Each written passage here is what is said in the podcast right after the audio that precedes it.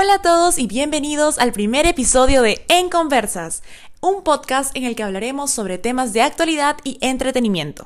Yo soy Camila Valdivia y el día de hoy hablaremos sobre el movimiento Body Positive, que busca promover la diversidad de cuerpos, la aceptación corporal y el amor propio.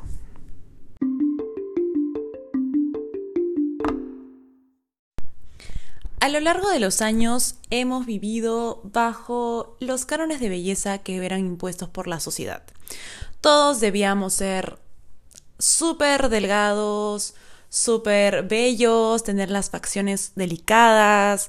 Eh, la mujer tenía que ser de caderas no tan anchas, pero de cintura chiquita.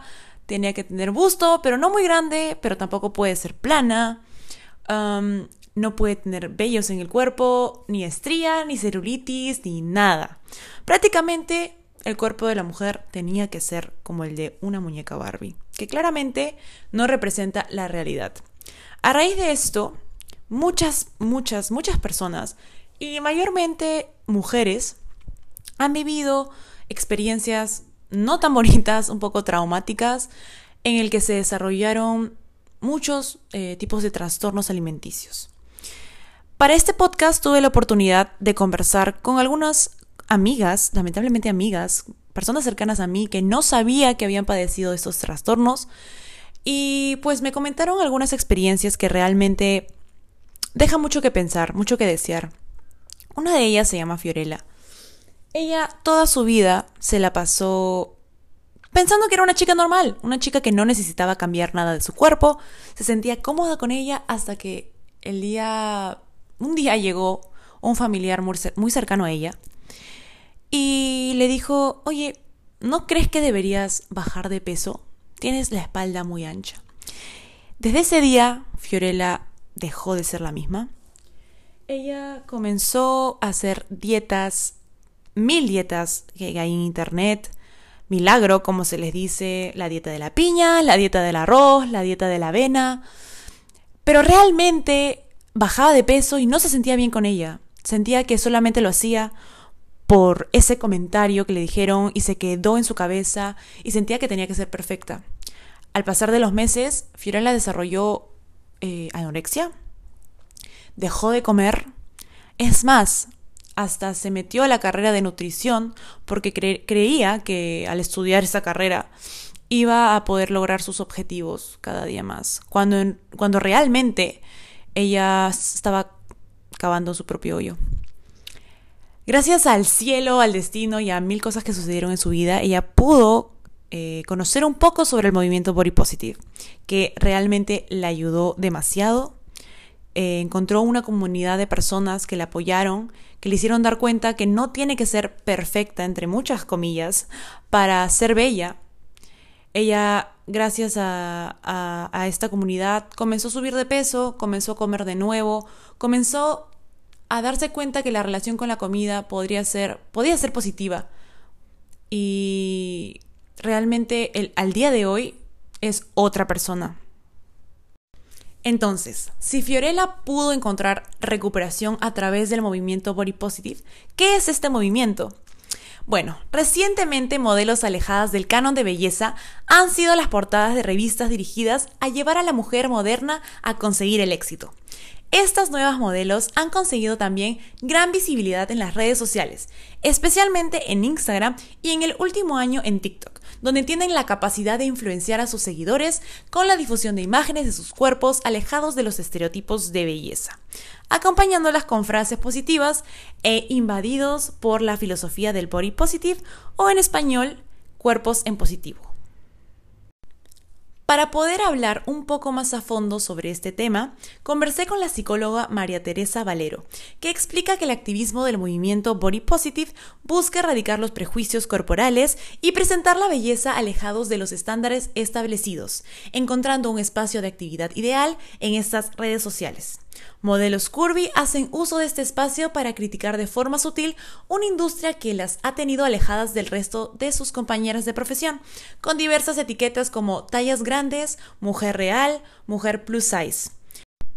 Con estos mensajes e imágenes se les da el título de líderes del movimiento Body Positive y son las encargadas de romper las normas y los estándares para conducir la diversidad de cuerpos más allá de las redes sociales. También Quiero comentar que el movimiento Body Positive nace de una frustración con la idea de eliminar estos ideales de belleza y que se visibilice la aceptación de todos los tipos de cuerpo que existen. También conversé con la psicóloga Daniela Álvarez, que indica que a pesar de tener un origen diverso y unos objetivos disipados, su mayor labor se encuentra en Internet, en páginas web eh, que son dedicadas en preferencia a construir comunidades y brindar ayuda a aquellas personas que en algún momento se sintieron ofendidas o han sufrido las consecuencias de un canon de belleza único, como fue el caso de Fiorella, y en muchas ocasiones cánones de belleza que promueven cuerpos que son realmente irreales.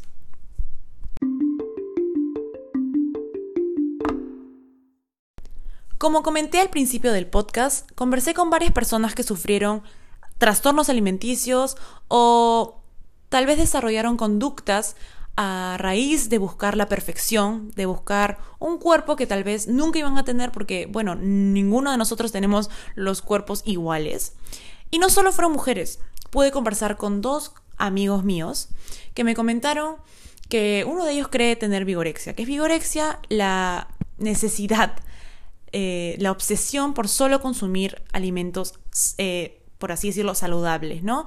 Nada de grasas, nada de chatarra, todo sano, vegetales, frutas, carne, todo magro.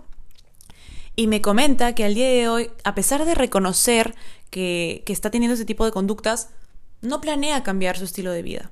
Planea continuar así hasta lograr sus objetivos, que creo que el día a día van cambiando porque llega a un peso o llega a una etapa en que su cuerpo está como él quiere, pero piensa que no es suficiente. También conversé con un amigo que se llama Miguel, que sufrió de bulimia ah, en su etapa escolar a raíz de comentarios que le hacían sus compañeros en el colegio.